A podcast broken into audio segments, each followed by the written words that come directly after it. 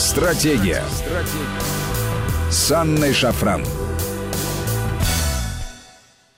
Здравствуйте, друзья. Это Вести ФМ. С вами Анна Шафран. И сегодня с нами на связи Алексей Константинович Пушков, глава комиссии по информационной политике Совета Федерации, сенатор. Алексей Константинович, добрый вечер. Алексей Константинович, слышите нас? Добрый вечер. Не слышите? Да, здравствуйте. Э, друзья, я напомню вам наши контакты. СМС-портал короткий номер 5533. Со слова «Вести» начинайте свои сообщения. И WhatsApp, Viber, плюс 7 903 170 6363. Сюда можно писать бесплатно. Алексей Константинович, еще раз связь проверим. Слышите? Да, я слышу вас. Да, великолепно. Тогда приступим э, к нашей беседе. Э, понятное дело, что прикованы взгляды в последние дни к событиям, которые разворачиваются в Соединенных Штатах Америки. Много уже на этот счет сказано, но здесь интересен а, особенно авторский взгляд. Вы с недавнего времени начали вести свой телеграм-канал и а, высказываете там очень интересные мысли на предмет происходящего. О чем я? Ну, с одной стороны, мы можем обсуждать внешнюю сторону вопроса и те общественные, экономические, политические процессы, которые разворачиваются сегодня. А с другой стороны, мы можем а, копнуть немного вглубь. И в этой связи мне очень понравился а, вот какой ваш тезис. А, о родовых травмах, скажем, США и о происхождении США вы писали накануне события, которые разворачиваются сейчас в Штатах, я процитирую вас, заставляют задуматься о происхождении США, которые возникли не как историческое, а чисто колониальное государство – к тому же отягощенная рабовладением, чего не было в Европе. И этот первородный грех США в купе с их повивальной бабкой в виде вооруженного насилия и рабовладения как важнейшего источника богатства сегодня аукается американскому обществу. Какова идентичность, таково и общество. Это ваши слова. Ну а какие мы из этого первые выводы можем сделать? Э, гнилой фундамент вряд ли можно э, построить нечто разумное, доброе, вечное на нем. А если сделать следующий шаг в этой логике, получается, что, в общем-то, и настоящее исчерпано, и будущего уже как такового нет у Штатов. Вот как вы предлагаете э, это понимать? Э, я предлагаю это понимать следующим образом. Э, у Соединенных Штатов действительно исключительно э, сложная история, отягощенная и рабовладением, и вооруженным насилием. И это действительно государство, возникшее в результате колониального захвата территории, с которой были изгнаны индейцы, и на которой утвердились поселенцы. И, естественно, это все дает о себе знать. Нельзя считать, что в течение 200 лет будет рабовладение, а потом это куда-то исчезнет после того, как эм, э, черным американцам будут предоставлены равные права с белыми. Права-то будут предоставлены, но те 12,5 э, тысяч человек, э, простите, 12,5 процентов э, американцев, которые составляют э, афроамериканское население, они являются э, самыми бедными, самыми криминальными, э, самыми непривилегированными. Единицы из них выбиваются наверх, единицы, а большинство живут отдельной жизнью, э, оторванной от, э, вот, так сказать, приличного американского общества. И интеграция афроамериканцев в американское общество очень невысокая. Очень невысокая. И мы сейчас это видим, кстати, во время этих протестов. Кроме того, вооруженное насилие. Ведь э, проблема в том, что эта матрица воспроизводится. А, о чем э, рассказывают фильмы Голливуда? Они рассказывают прежде всего о том, как возникала Америка. Эти вот вооруженные люди в шляпах, которые э, носились по американским прериям, убивая друг друга, они воспроизводятся в сознании населения сейчас. А эм, романтика 20 века – это Аль Капоне, это бандиты, это фильм «Некогда в Америке», где опять же о бандитах. А, то есть идет постоянное воспевание насилия как средство самоутверждения. Пусть даже если авторы формально осуждают насилие, они его все равно воспроизводят в матрице психологической американской. И вот оно, это насилие, и мы видим, насколько тонок цивилизованный слой в Соединенных Штатах Америки – насколько вот эта наносная краска правового государства проходит быстро э, под напором э, разрушительных, деструктивных сил, которые существуют в американском обществе. Вот мы все это сейчас увидели. А, поэтому, да, история мстит. И вот, э, ну, скажем, э, наша история, конечно, тоже имеет много различных, так сказать, сторон. Но все же, все же, у нас же в сознании до сих пор есть, да, что мы наследники Византии. До сих пор есть выражение Третьего Рима. Да, Россия Третий Рим, и четвертому не бывать. То есть мы наследники вот той, через Восточную Римскую империю, через Византию, мы наследники великого прошлого. А Соединенные Штаты наследники чего? Вот кто мне э, это разъяснит? Наследниками чего являются Соединенные Штаты? Они заявили, что они пришли на свободную землю и создали э, удивительную передовую демократию. Но я отказываюсь в это верить. Э, так это, собственно, в это невозможно поверить, глядя на то, что происходит в Соединенных Штатах Америки. Мы видим, да, что они создали некий э, гламурный, э, блестящий образ. Они создали очень красивую обложку американского образа жизни. Они создали так называемую американскую мечту, которая привлекала к Соединенным Штатам на протяжении последних 200 лет очень много людей, которые надеялись там реализоваться. И кто-то реализовался, кстати. То есть есть какая-то зона американской мечты, но, на мой взгляд, достаточно хрупкая. А вот э, глубокая Америка, вот она сейчас вышла, она сейчас демонстрирует себя. И она показывает, что в этом обществе потенциал насилия и деструкции э, гораздо выше, чем нам всем казалось. Но при этом, конечно, э, не бывает одномерных событий мы, конечно, должны видеть, что в Соединенных Штатах были предприняты определенные усилия, чтобы преодолеть это прошлое, и рабовладельческое, и насильственное. И действительно, э, афроамериканцы были уравнены в правах, по крайней мере, формально. И действительно, э, был афроамериканский президент Барак Обама. И действительно их избирают и в Конгресс, и в другие органы власти, и они часть исполнительной власти. То есть мы не можем сказать, что США вообще ничего не сделали для преодоления своего прошлого даже вот этот нарочитый американский гуманизм, в значительной степени пропагандистский, да, вот это вот права человека, это тоже попытка компенсации, я считаю, за историю, которая права человека ни в грош не ставила. Вот. Так что кое-чего они здесь добились. И вот сейчас вопрос в следующем. Что возобладает? Вот эта историческая Америка со всеми ее пороками и первородными грехами в виде рабовладения, насилия, уничтожения индейцев, а, гангстеризма, э, вооруженных людей, убивающих друг друга бесконечно на экранах, так сказать, э, телевизоров и кинотеатров. Или, или вот это цивилизованная Америка, которую они попытались создать на очень сложной, вот вы сказали гнилой, я использую другой термин, на очень сложной основе. То есть они попытались перекрыть первородный грех э, через э, определенные институты, через суды, через правовые механизмы и так далее. Вот сейчас эти две Америки соревнуются между собой, какая возьмет верх. Но то, что Америка насилие исключительно сильна, Америка без власти, анархия исключительно сильна. Мы это видим, мы это видим по Сиэтлу, где организовали вообще свободную зону, понимаете? И Трампу не дают уничтожить эту свободную зону, потому что это, видите покушение на права американцев – вот это безвластие, оно, конечно, ставит под очень серьезное сомнение авторитет Соединенных Штатов в мире. И я считаю, что по их так называемой лидирующей роли нанесен мощнейший удар. Мощнейший. Равный тому удару, который был нанесен по ней эм, последствиями войны в Ираке. Это вполне сравнимо.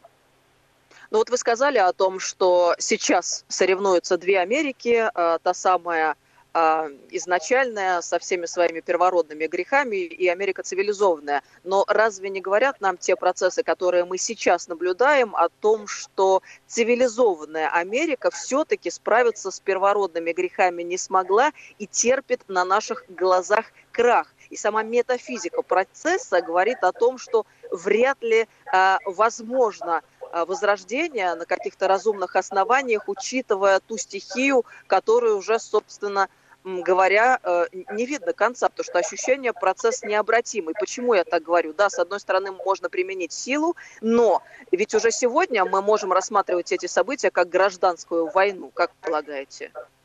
Ну, это преддверие гражданской войны. Для гражданской войны нужны два стана. которые будут сражаться между собой, как э, это было во Франции, допустим, в Испании или в России. А в Соединенных Штатах нет двух станов. Вот в чем дело. Э, так сказать, э, есть э, бунту, бунтовщики, участники движения протеста и погромщики. Это, кстати, они все вместе там. Вот, то есть выделить хороших протестующих э, от, э, отделить от плохих участников погромов очень сложно. Они как-то там все перемешаны. А с другой стороны, есть властная Америка, которая внутри себя спорит, как относиться к этим бунтовщикам и погромщикам. А демократы имеют тенденцию их поддерживать, потому что а, погромщики ослабляют а, позиции Трампа и снижают его рейтинг перед выборами ноябрьскими в Соединенных Штатах. А республиканцы имеют тенденцию поддерживать Трампа, естественно, и говорить о том, что нужно восстановить власть.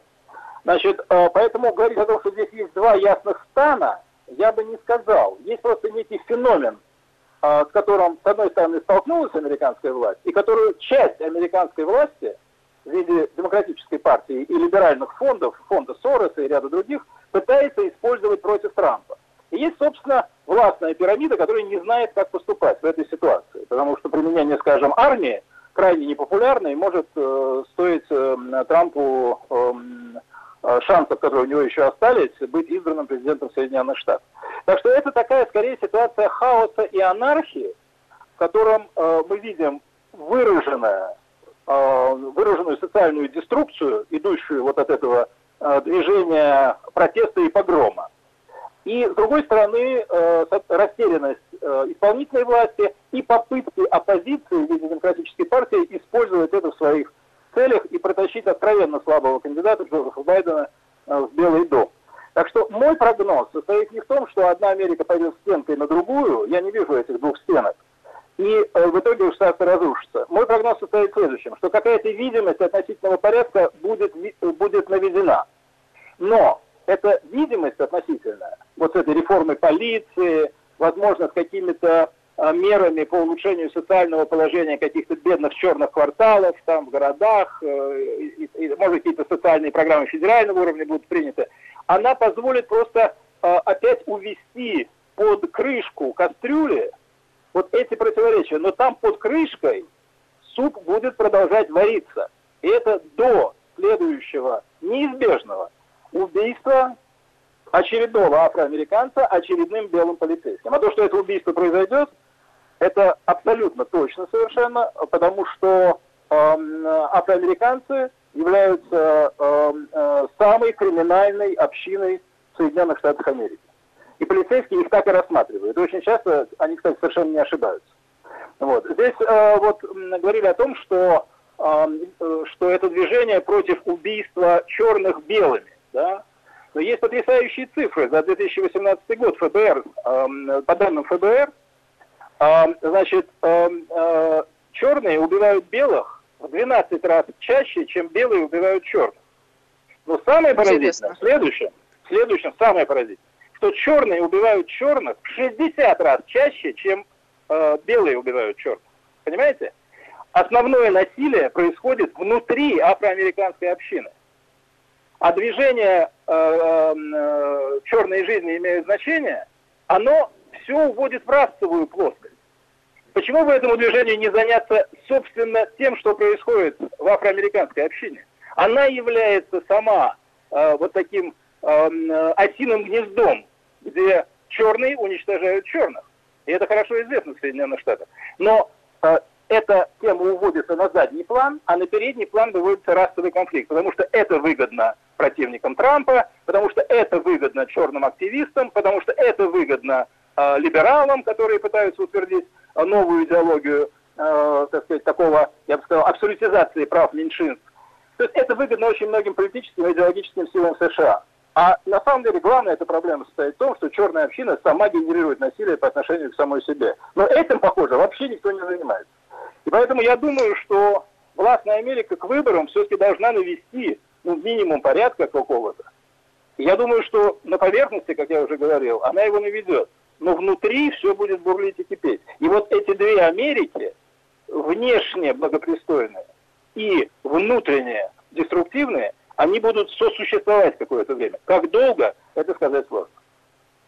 Алексей Константинович, а хаос, о котором вы сказали, он управляем в какой-то степени? Я считаю, что есть, есть элемент управляемости, конечно, конечно. Это, это очень хорошо видно, а, потому что э, демократы очень быстро сориентировались, что им выгодны эти бунты и выгодны эти погромы.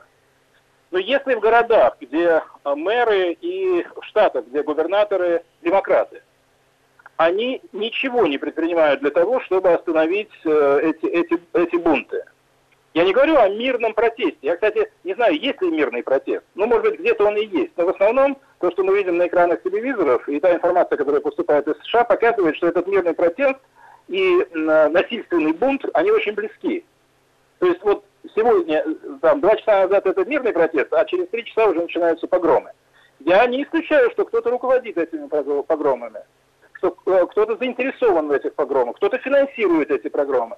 Откуда берутся кирпичи на главных площадях и магистралях ряда американских городов? Причем, знаете, упакованные так в толстый пластик, э, все фирменно, профессионально, то есть кто-то же их подвез, эти кирпичи. Я не думаю, что это сама афроамериканская община этим занимается. Она никогда не демонстрировала чудес организованности. А, это, э, это, это занимаются те, кому выгодны эти погромы. А потом выходит мэр и начинает говорить погромщикам, что он ими гордится, что он гордится жителями своего города, которые вот так вот, видите ли, героически стали за свои права. А весь героизм состоит в том, чтобы разворовать магазины и разбить витрины. Алексей Константинович, давайте здесь небольшую паузу сделаем. Нам нужно прерваться на новости. Алексей Константинович Пушков с нами сегодня, сенатор и глава комиссии Совета Федерации по информационной политике. 5533 Вести СМС-портал. Продолжим. Стратегия. Стратегия. С Анной Шафран. Здравствуйте, друзья. Мы продолжаем беседу с Алексеем Константиновичем Пушковым. С нами сенатор, глава информационной э, комиссии по информационной политике Совета Федерации. Алексей Константинович на связи? Да. А, продолжаем разговор. 553320 это наш смс-портал и WhatsApp Viber плюс 7903 170 6363. Сюда можно бесплатно писать. А вот такой вопрос. Как полагаете, а если у нас неожиданный поворот силы, подобные по своему мобилизационному потенциалу, а, подобные Black Lives Matter? От слушателей вопрос. Вы имеете в виду в России? Да-да-да. Нет, в России таких сил нет э, и не может быть, а, потому что а, Россия строилась на принципиально иной основе. Мы э, выстраивались как э, национальное государство очень длительно – потом за счет расширения российской территории вот, э, вливались э, в Россию э, другие этносы, другие народы, но они очень давно уже являются частью России и Российской империи, затем Советского Союза, и произошло некое спаивание, я бы сказал, от слова «паять». Эм, э, вот этих новых эм, народов, которые вливались э, в Россию, и эм, государства образующего народа за счет э, русского языка, за счет общей культуры, за счет того, что эти народы имели возможность развивать свою собственную культуру, сохранять свой собственный язык, традиции и так далее. То есть я считаю, что у нас в национальном плане достигнут совершенно другой баланс чем в Соединенных Штатах Америки. И поэтому я не вижу возможности расовых выступлений а, на территории Российской Федерации сколько, сколько-нибудь значимо. Ну и, кстати, продолжая эту мысль, получается, мы в более выгодном положении находимся, нежели наши западные коллеги и партнеры а, в общем смысле, я имею в виду Большой Запад, потому что что Америка, что Европа в постколониальном своем состоянии, это в любом случае и расовый вопрос в таком виде, в котором мы его наблюдаем сегодня. Да, безусловно. А, дело в том, что в Европе не было рабства. Во всяком случае, вот в том виде, а, как в Соединенных Штатах Америки. А, и в Европе было крепостничество, в Европе было много чего, но рабства не было. Но после колониализма в Европу приехало очень много жителей бывших колоний, которые совершенно по своей культуре, э, этническому составу и прочее абсолютно другие люди, мы это понимаем. Вот я об этом как раз хотел сказать. Но Европа сейчас тоже расплачивается. Вот видите, США расплачиваются за свое прошлое. Европа тоже расплачивается за свое прошлое, потому что колониальная эпоха, она дала Европе огромное богатство. Почему Европа так расцвела? Ну, одна из причин. Безусловно, колонизация. Колонизация Америки, колонизация Латинской Америки, Африки, значительной части Азии.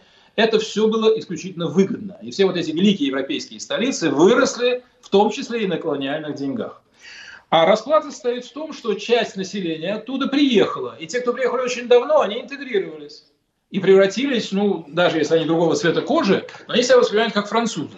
А вот те, кто приехал недавно, а ускорился очень сильно процесс, где-то начиная с 80-х, 90-х годов, приехали недавно, они э, воспроизводят свою тамошнюю жизнь, как они живут в Африке, э, на Ближнем Востоке, в Афганистане и так далее.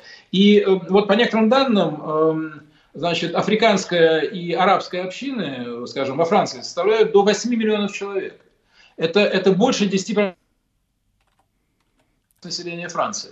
Ну и, естественно, создав вот такой этнический э, диссонанс, я бы сказал, допустив такое количество людей других культур, верований, э, и да, принадлежащих другой расе, не будем э, закрывать на это глаза, на свою территорию, эти страны создали э, потенциал очень мощного протеста.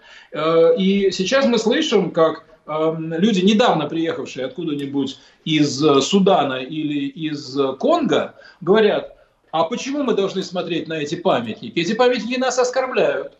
А, погодите-ка, а вы что, вы вообще какое имеете право судить об этих памятниках? Вы что здесь, ваши предки здесь жили? Нет, наши предки не жили, но мы против того, чтобы видеть статуи э, колониалистов, понимаете? А какие могли быть европейские лидеры в 19-18 веке? Они ну, все колониалисты были сплошь и рядом. Но давайте отдадим а должное, это абсолютно справедливо, и здесь вообще сложно не э, ну, прямо скажем, да, не возмущаться такому подходу, когда в чужой монастырь со своим уставом. Ну, это вообще нонсенс, с одной стороны. А с другой стороны, тоже давайте не сбрасывать со счетов тот момент, что Европа долгое время э, фундаментом своего богатства делала именно колонии. И э, именно эти люди и эти страны, в общем-то, немало пострадали за время колониальной эпохи. И теперь, э, когда они пустили этих людей к себе, происходят э, расплаты, естественно, за все то, что было. Это ведь тоже их ошибки европейцев, которые они в свое время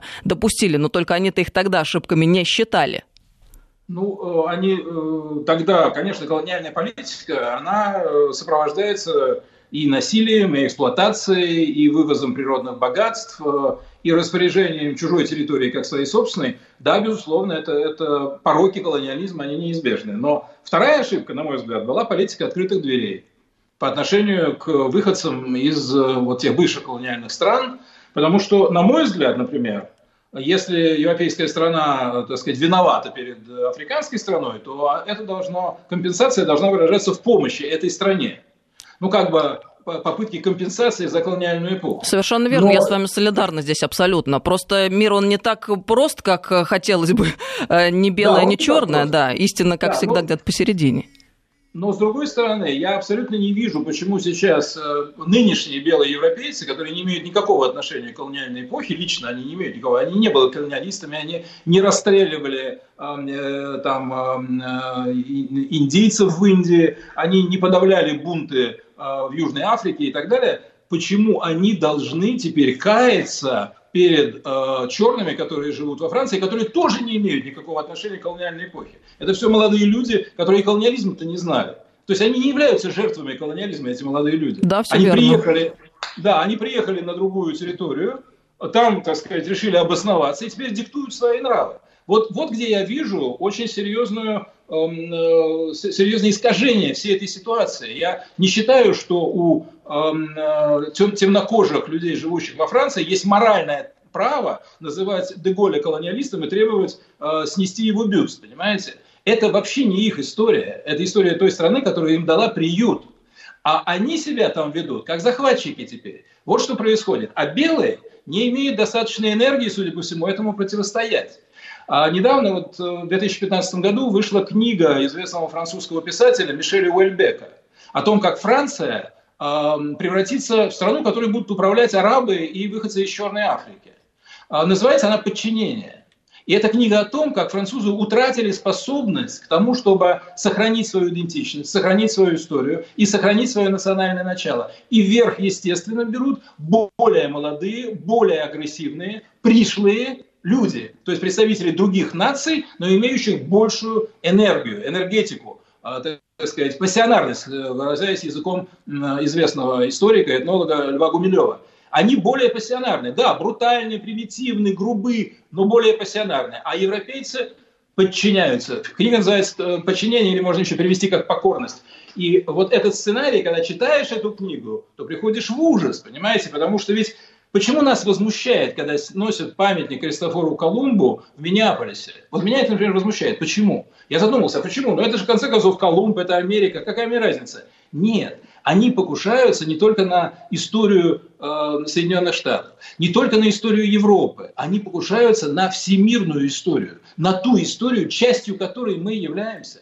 И в этой всемирной истории мы занимаем важное место. И вот там, у нас есть там свои ориентиры. И мы знаем, так сказать, недостатки, преступления и пороки тех людей, которым очень часто воздвигаются монументы. Но это часть всемирной истории, а, а, на которой покоится и наша история тоже. И поэтому, например, вот я считаю абсолютно возмутительным именно с точки зрения а, психологии современного мира. Вот эта попытка уничтожить прошлое под видом того, что, дескать, это борьба с расизмом. Это не борьба с расизмом, это попытка уничтожить нашу общую историю. Кстати, в этой связи слушатели еще вспоминают книгу «Мечеть Парижской Богоматери» Елены Чудиновой. Да, я согласна. Очень кстати, это правительская книга во многом, как мне кажется.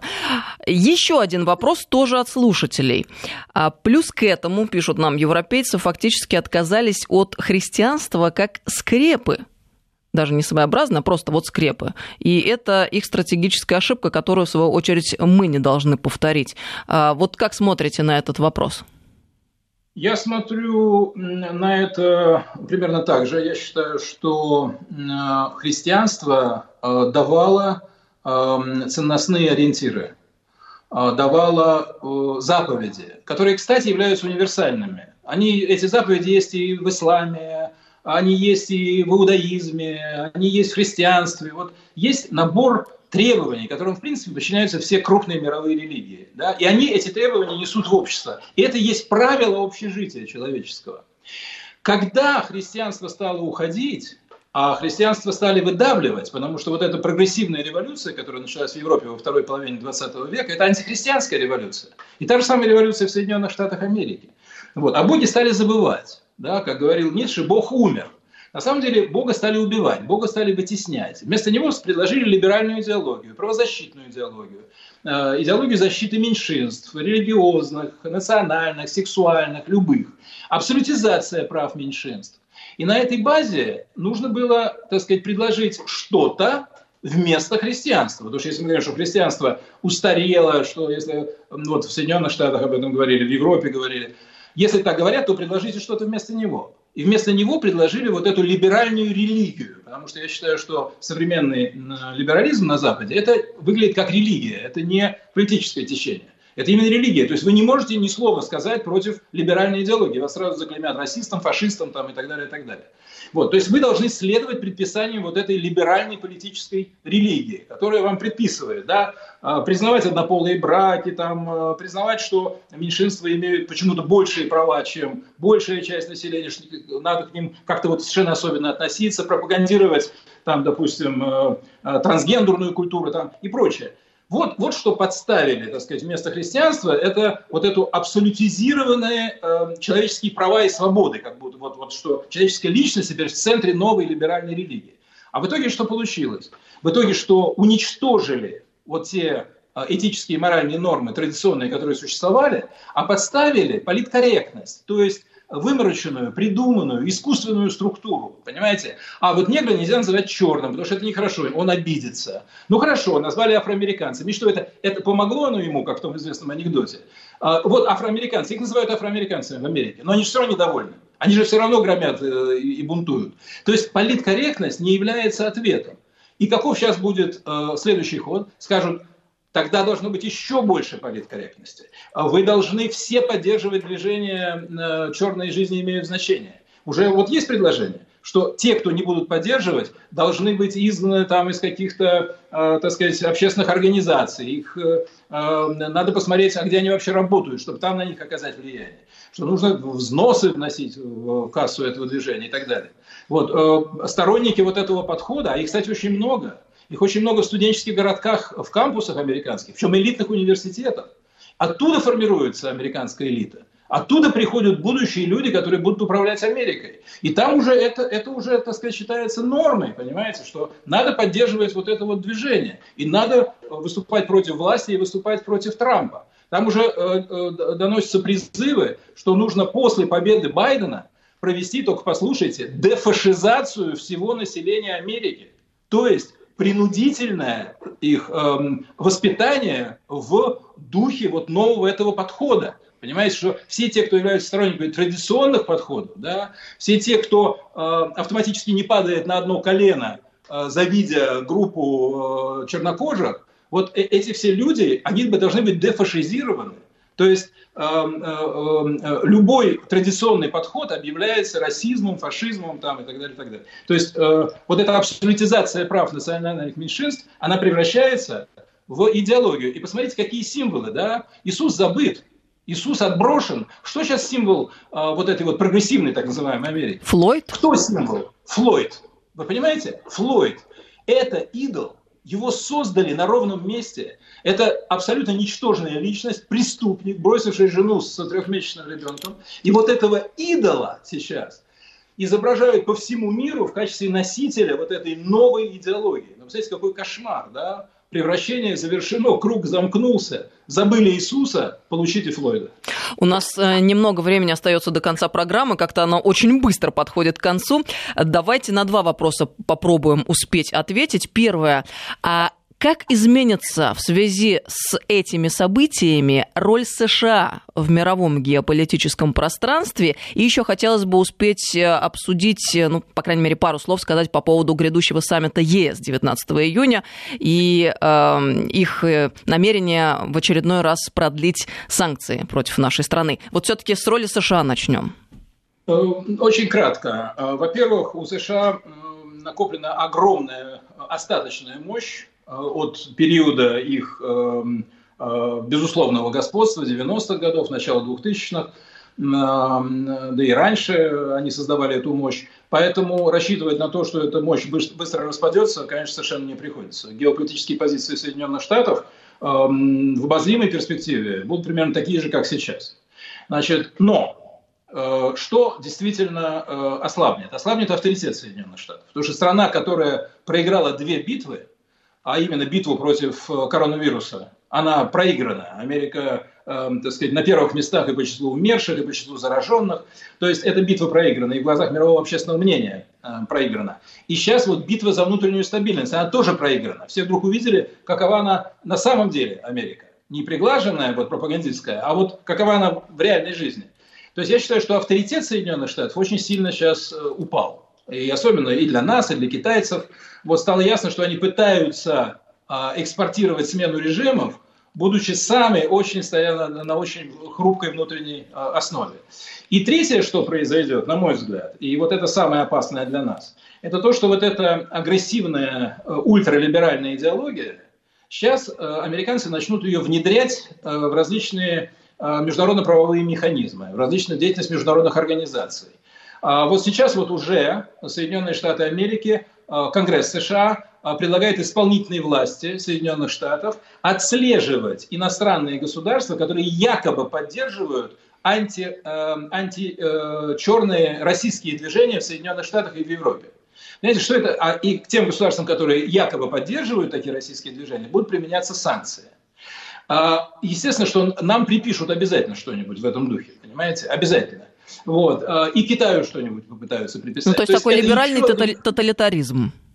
Это новый инструмент, новый инструмент давления на другие государства, вот, и э, э, навязывание вот этой вот новой тоталитарной, тоталитарной ультралиберальной идеологии. И учтите, что э, это может получить определенную поддержку. В Организации Объединенных Наций э, 53 государства – это государства Африки. И я думаю, что если американцы умело сформулируют определенные доктрины, определенные резолюции, то эти государства это поддержат, потому что это будет внешне, внешне против расизма. А на самом деле это будет а, стратегия навязывания другим государствам внутренних правил, того, как они должны себя вести. То есть я вижу здесь новый потенциал для американской идеологической а, экспансии. А другое дело, что и Россия, и Китай, и другие страны будут этому сопротивляться, и думаю, что у нас хватит для этого сил. Но то, что открывается новое поле для навязывания нам чуждых нам абсолютно ценностей, чуждой нам ультралиберальной идеологии, это для меня совершенно очевидно. И буквально полторы минуты у нас остается. Саммит ЕС 19 июня, продление на полгода экономических санкций в отношении России. И хотели бы отменить, но не могут, и не смогут еще долго? Дело в том, что Евросоюз эм, э, не способен принимать э, решения иначе, кроме как консенсусом. То есть, если 7-8 государств против отмены санкций, то все, Евросоюз уже пасует.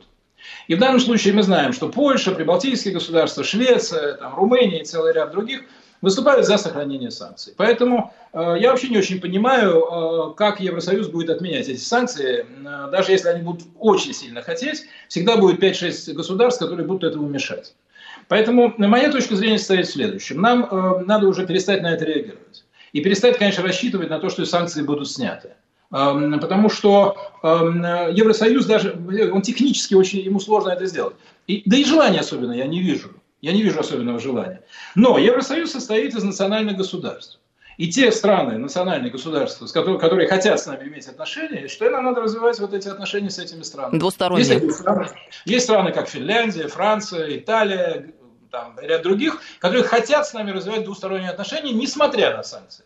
Вот я думаю, что нам надо на время забыть о Евросоюзе, тем более, что они нас игнорируют. Давайте их будем тоже игнорировать в ответ какое-то время. Может, они у себя там разберутся. А строить отношения с теми, кто готов к тому, чтобы строить с нами отношения. Алексей Константинович, благодарят слушатели за этот час. Спасибо вам большое. Алексей Константинович Пушков был с нами сегодня, сенатор и глава комиссии Совета Федерации по информационной политике.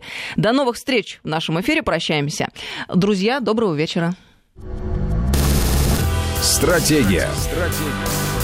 С Анной Шафран. Вести